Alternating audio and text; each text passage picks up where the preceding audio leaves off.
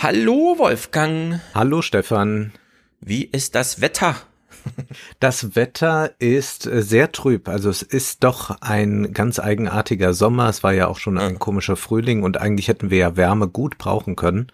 Ja. Und dieser Effekt ist aber dann nicht eingetreten und jetzt ist es auch wieder ein sehr trüber Tag. Umso besser, dass wir viel anbieten zum Lesen.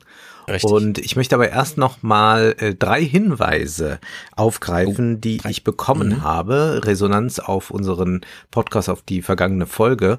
Und zwar, ich nenne jetzt einfach mal die Vornamen, weil ich ja nicht weiß, ja. ob alle Leute mal so ganz genannt werden wollen. Rainer hat mir geschrieben, er hat äh, das äh, mit Interesse gehört, was wir da zu Google gesagt haben, dass äh, Google jetzt die Erinnerungen für uns löscht oder bearbeitet oder Dinge einfügt, die gar nicht stattgefunden haben.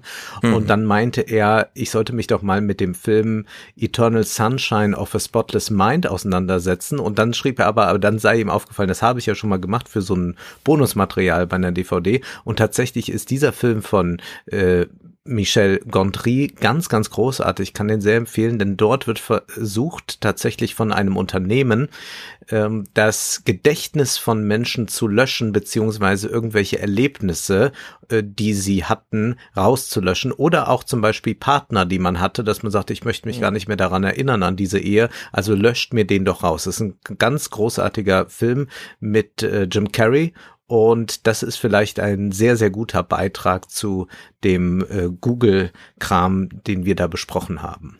Ja, sehr gut. Äh, da will ich mal den Hinweis machen, wir haben äh, tatsächlich eine sehr gute Diskussion diesmal auf der Webseite. Mhm. Äh, heute ist ja wieder Steady ähm, sozusagen erster Anlaufpunkt, aber kommentiert doch bitte auf der Webseite, weil dann kann Wolfgang auch alle Kommentare sehen. Das ist nämlich bei Steady, da gibt's aber nur einen Admin-Account und so.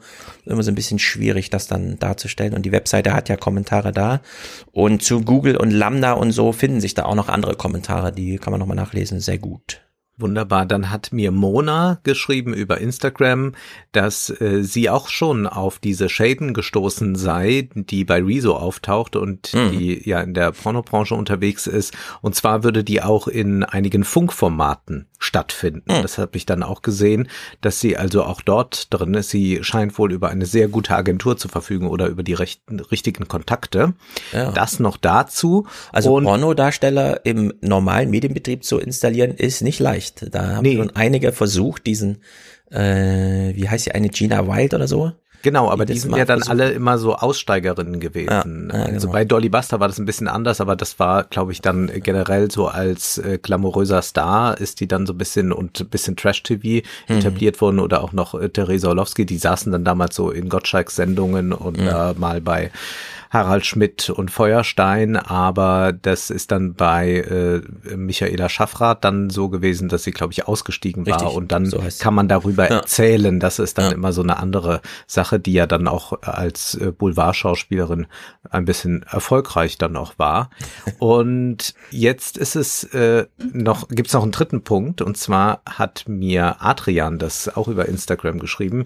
Ich hatte doch angemerkt, dass in diesen Videos No Friends, aber auch in den Videos von MyT immer wieder zu sehen ist, dass man dort vor der Kamera sitzt und eine Kaffee- ja. oder Teetasse in der Hand hat. Und Adrian hat mir da einen Artikel geschickt, der heißt Wärme macht warmherzig aus der Süddeutschen Zeitung von 2010. Und da haben Wissenschaftler der Universität in Colorado und äh, der Yale University äh, ein Experiment durchgeführt.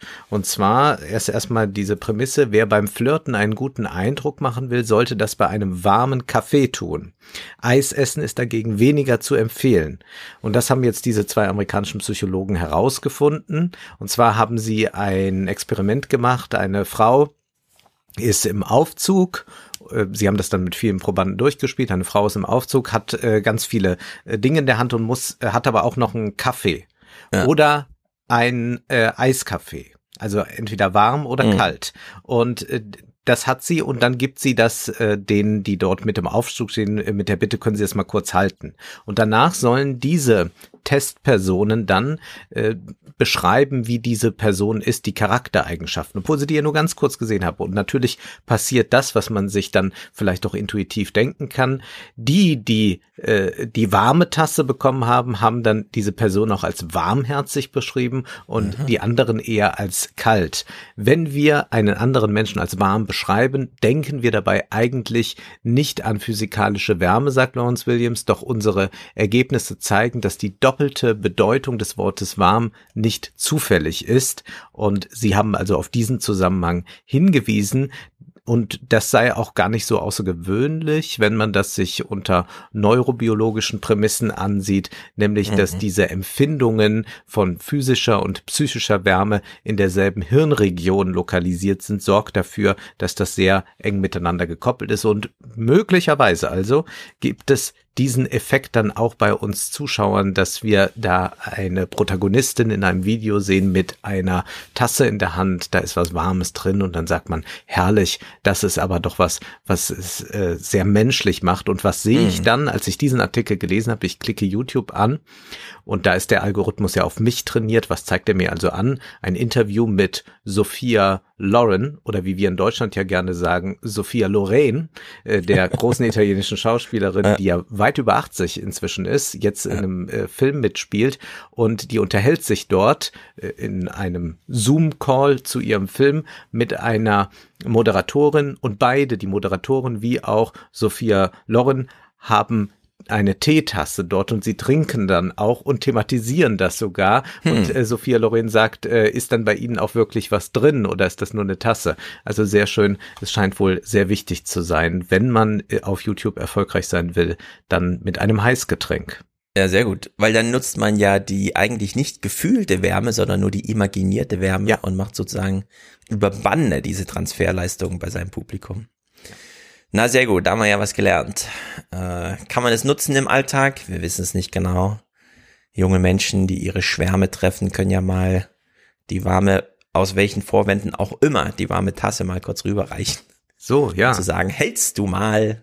Ja. Ich muss vor dir auf die Knie gehen, mein Schuh ist offen. Oder wie ja. auch immer. Ja. Sehr gut. Dann noch ein Wort zu Sachsen-Anhalt. Denn wir wollen nicht warten bis Monatsende. Aber es ist schon beeindruckend, dass ja. ähm, in den Medien so ein bisschen, oh, die AfD könnte ja und so weiter da richtig reinknallen und dann ist so ein Wahlabend durch und plötzlich ist die CDU fast doppelt so weit vor der AfD, wie vorher prognostiziert wurde. Also man fragt sich dann immer, was soll eigentlich dann noch die Meinungsumfrage? Was sollen ja, diese ganzen genau. tollen Institute? Wir haben das ja in den USA schon gesehen und mhm. ist jetzt das alles ein bisschen komplexer als in einem Bundesland. Aber hier kann man ja deutlich wieder sehen, was für ein Alarmismus da dann tagelang gespielt wird. Und dann fragt man sich schon, äh, welchen Effekt hat das eigentlich? Und ist das dann nicht vielleicht sogar ein negativer Effekt für die anderen Parteien, also für Grüne, Linke, für mhm. SPD, also die haben ja zum Teil äh, winzig zugenommen oder abgenommen, dann die Grünen sind ein bisschen, bisschen stärker, aber da kann man nun wirklich jetzt nicht von einem Schub mhm. reden. Äh, die SPD hat nochmal verloren und das hat mich dann auch immens geärgert, dass Karl Lauterbach äh, dann Haselhoff nicht nur gratulierte, sondern sagte, das sei ein Sieg für uns alle, auch wenn die eigene Partei ja. nicht gut abgeschnitten haben. Das halte ich für sehr, sehr schwierig, wenn man das jetzt so macht, denn dann kann man auch einfach sagen, dann tun wir uns doch alle jetzt zusammen, von FDP bis Linke und die nennen sich dann einfach äh, die Superdemokraten. Dann brauchen wir diese anderen Parteien nicht mehr. Ja. Die sind dann nur noch da, äh, um die AfD zu verhindern. Und ich hatte heute auf Twitter dahin gewiesen, würde das hier auch nochmal tun und wir verlinken den auch. Es gibt einen sehr, sehr guten Text von Slavoj Žižek, der ist aus dem Jahr 2000. Und mhm. dieser Text äh, hat einen schönen Titel, warum wir es lieben, Haider zu hassen. Und damals gab es ja in Österreich den Rechtspopulisten Haider und alle waren so im äh, ja, liberalen Establishment sich natürlich darüber einig, dass Haider ganz schlimm ist. Und dann sagt ähm, äh, Zizek, naja, das stimmt auch alles, aber das Problem ist, wenn man jetzt so eine gemeinsame Querfront bildet gegen äh, die Haider-Partei mhm. und dann sagt, wir sind aber die guten Demokraten und das reicht dann. Nämlich, es schreibt dann folgendes, hier spielt die liberal-demokratische neue Mitte, wie sie in Deutschland genannt wird, ein doppeltes Spiel. Sie setzt uns Rechtspopulisten als gemeinsamen wahren Feind vor, während sie in Wirklichkeit diese Panik gegenüber der Rechten manipuliert, um im demokratischen Feld eine Hegemonie zu errichten, das heißt das Terrain abzustecken und ihren wahren Feind, die radikale Linke, für sich zu gewinnen und zu disziplinieren. Aber durch die Ereignisse wie die Regierungsbeteiligung von Haiders Partei ähm, die, das sollten wir nicht vergessen, vor ein paar Jahren ein Vorläufer in Italien hatte, die Beteiligung von Finis neofaschistischer Alleanza Nazionale an der Regierung Berlusconis, bekommt die postpolitische und postideologisch neue Mitte ihre eigenen Nachrichten umgekehrter wahrer Form zurück. Die Regierungsbeteiligung der extremen Rechten ist der Preis, den die Linke bezahlt, weil sie jedem radikalen politischen Projekt abgeschworen und den Marktkapitalismus als the only game in town akzeptiert hat. Und da sehe ich auch nach wie vor dieses große Problem, wann könnte es dann doch mal dazu kommen, dass das nicht so eindeutig ist, wie Lauterbach das in seinem Tweet beschreibt, ja. sondern dass es ja durchaus sehr viele Kräfte in der CDU schon gibt, die sagen, ach, wir könnten da aber auch mal äh, koalieren oder uns zumindest dulden lassen und so weiter. Und wie steht man dann am Ende da? Insofern muss man aufpassen, dass dieser Linksliberalismus dann nicht zum äh, Wegbereiter wird für eine solche unheilige Allianz. Mhm. Insofern, glaube ich, geht es viel mehr darum, sich äh, genau ähm, zu positionieren, abzugrenzen von rechts sowieso, aber auch dann von der CDU mit äh, ganz eigenen Projekten. Und wenn äh, da jetzt SPD, Grüne und Linke wirklich nur so eine Schadensbegrenzung machen wollen, das ist auch zu wenig. Das ist auch als Anreiz zu wenig für Wähler, ja. für Wechselwähler oder für Nichtwähler. Genau, es gibt diese inhaltliche Tiefe, also in der Hinsicht wird es nochmal sehr interessant, sich das Sachsen-Anhalt-Tinische Ergebnis anzuschauen. Äh, und ich sehe auch äh, in der Performance so eine Gefahr, dass man die AfD zu so einer Deko verklärt, ja. an der man sich abarbeitet. So eine Kulisse, vor der man schnell wegrennen kann, damit man noch Bewegungen simulieren kann irgendwie. Denn äh, es macht, glaube ich, wenig Sinn, äh, vor jeder Wahl die AfD als so eine riesige Gefahr darzustellen, wenn sie dann doch unter ihren eigenen und auch unsere, also in ihren eigenen Erwartungen und unseren Befürchtungen bleibt. Ja. Also solche ähm, Erweckungsmomente wie, ah, puh, nochmal gut gegangen, 13 Prozent Vorsprung für die CDU. Also das ist dann auch albern. Entweder es ist eng oder es ist nicht eng. Und das, was Lauterbach da ähm, formuliert oder postuliert, dass es die Demokraten gibt, während gleichzeitig die Demokraten eigentlich bei Anne Will dann sitzen am Abend und sagen, nee, wir müssen eigentlich alles dafür tun, damit wir nicht als diese Einheitsbrei gelten mhm. als den uns ja. jetzt Lauterbach wieder hinstellt. Da würde ich sagen, ähm, es gibt Formen, Lauterbachs Denken da zu legitimieren, aber dann braucht man schon so ein Bild wie Russland. Ja. Und dann ist auch nicht ein Kampf gegen eine ganz rechtsaußen Opposition, sondern dann ist es die fiese diktatorische Regierungspartei, gegen die man dann im nawalnischen Sinne einfach alle Alternativen bündelt. Aber da, mit dem echten Ziel halt wirklich eine Regierung demokratisch zu beseitigen oder zu stürzen oder wie auch immer, aber halt auf demokratischen, also die demokratischen Möglichkeiten nutzen, das zu machen und nicht das Gegenteil, sich nochmal zu schmücken in einer eigentlich gut funktionierenden Demokratie, in der man dann äh, rechts außen immer zu hoch hängt. Ja, und, und man bestätigt doch auch die Leute damit, die sagen, nee, die sind ja eh alle eins. Genau, genau das genau. tut man ja nochmal damit bekräftigen, indem man äh, einen solchen Tweet loslässt oder dann auch diesen Pappkamerad die ganze Zeit aufstellt, da selbst, wo er eigentlich gar nicht da ist. Und das konnten wir doch jetzt auch erleben, dass die AfD keinen großen Zugewinn mehr schaffen konnte, dass sie auch jetzt wieder ein mhm. bisschen sogar verloren hat und dass es ja genug Anlass aus irgendwelchen Sachen wie äh, Corona und so gegeben hätte, dass die AfD jetzt nochmal als die große Alternative ganz, ganz vielen Leuten erscheint, was aber nicht der Fall ist. Und dann kann man das ja auch einfach mal akzeptieren, darüber froh sein und sich dann mit den eigenen Dingen befassen, weil das passiert ja kaum. Also das ist ja, ja. ganz, ganz entsetzlich. Und wenn jetzt, wo die CDU so sehr in der Kritik ist und auch diese Spitzenminister in der Kritik sind, allen voran Spahn, dass die jetzt nochmal ihr Ergebnis Ergebnis wesentlich verbessern konnte, das ist doch auch ein ganz, ja. ganz trauriges Zeichen. Ja, ja, genau. Also das, das ist mal zu hinterfragen. Gut, da gibt's in Ostdeutschland insbesondere, aber wir haben es auch in Baden-Württemberg gesehen, immer diesen wirklichen Amtsbonus, der jetzt eine echte Rolle zu spielen ja. scheint, egal aus welcher Partei. Hat auch viel mit Bekanntheit und Aufmerksamkeitsökonomie zu tun. Äh, ein Wort nochmal zur AfD. Ähm, die AfD äh, wichtiger zu nehmen als sie ist. Es gibt ja von Schlingsief, der hat ja diesen, es gibt ja jetzt diese Doku, die Schlingsief nochmal selber spricht die ganze Zeit, wo das nochmal ganz hervorragend dargestellt wird und wo er auch diese Idee drin hat, man muss sich an den Nazis jetzt abarbeiten. Also man muss sie jetzt, man darf sie nicht immer so, oh, hat jemand, ähm, was weiß ich, äh, na, ähm, irgendein Konzentrationslager beim Namen genannt. Also da starren wir jetzt mal alle vor Ehrfurcht und äh, verwandeln jetzt das Gespräch, wie es auch immer gestaltet war, in ein äh, Seminar, wo sich mal alle ganz kurz benehmen, weil jetzt geht's um die stolze, deutsche Staatsräson. Nee, man muss sich auch mal über Nazis lustig machen können. Und ähm, es ist ein Bild aufgetaucht die Woche von Björn Höcke mit einer Krawatte, die nicht schwarz-rot-gold war, sondern wo die Flagge falsch rum drauf war. Schwarz oben, Gold mhm. unten. Und das ist irgendwie symbolisch aufgeladen in diesen Kreisen, um so ein Statement zu machen. Man nimmt zwar die eigentlich echte Farbe, also man nimmt nicht schwarz-rot-weiß, ja. aber man verkehrt es halt doch so, dass es, äh, dass es so eine kleine Devianz erkennbar ist. Und äh, das hat auf Twitter jemand kommentiert mit, ah, die Nazis kennen nicht mal die deutsche Flagge, auf die mhm. sie ja so stolz sind. Und ich habe da drüber getwittert einfach so drei lachende Smileys. Woraufhin auf Twitter ein äh, Reply-Storm losging mit Hinweisen und zwar immer so ernsthaft grauend, dass das ja eine ganz kluge, ganz raffinierte Kommunikation von Björn Höcke ist, die ich nicht durchschaut habe.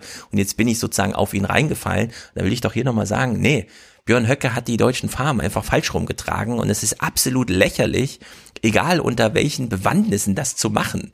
Ja, und nur weil man vor 30 Jahren mal auf eine Idee kam, da so ein Zeichen rein zu interpretieren, heißt es noch nicht, dass ich dieses Zeichen akzeptiere in dieser gemeinten Ernsthaftigkeit, dass man damit jetzt das Signal gibt, der Tag X rückt nah und jetzt muss die Verteidigungs- und Wehrfähigkeit hier mal hochgejazzt werden oder wie auch immer, ja.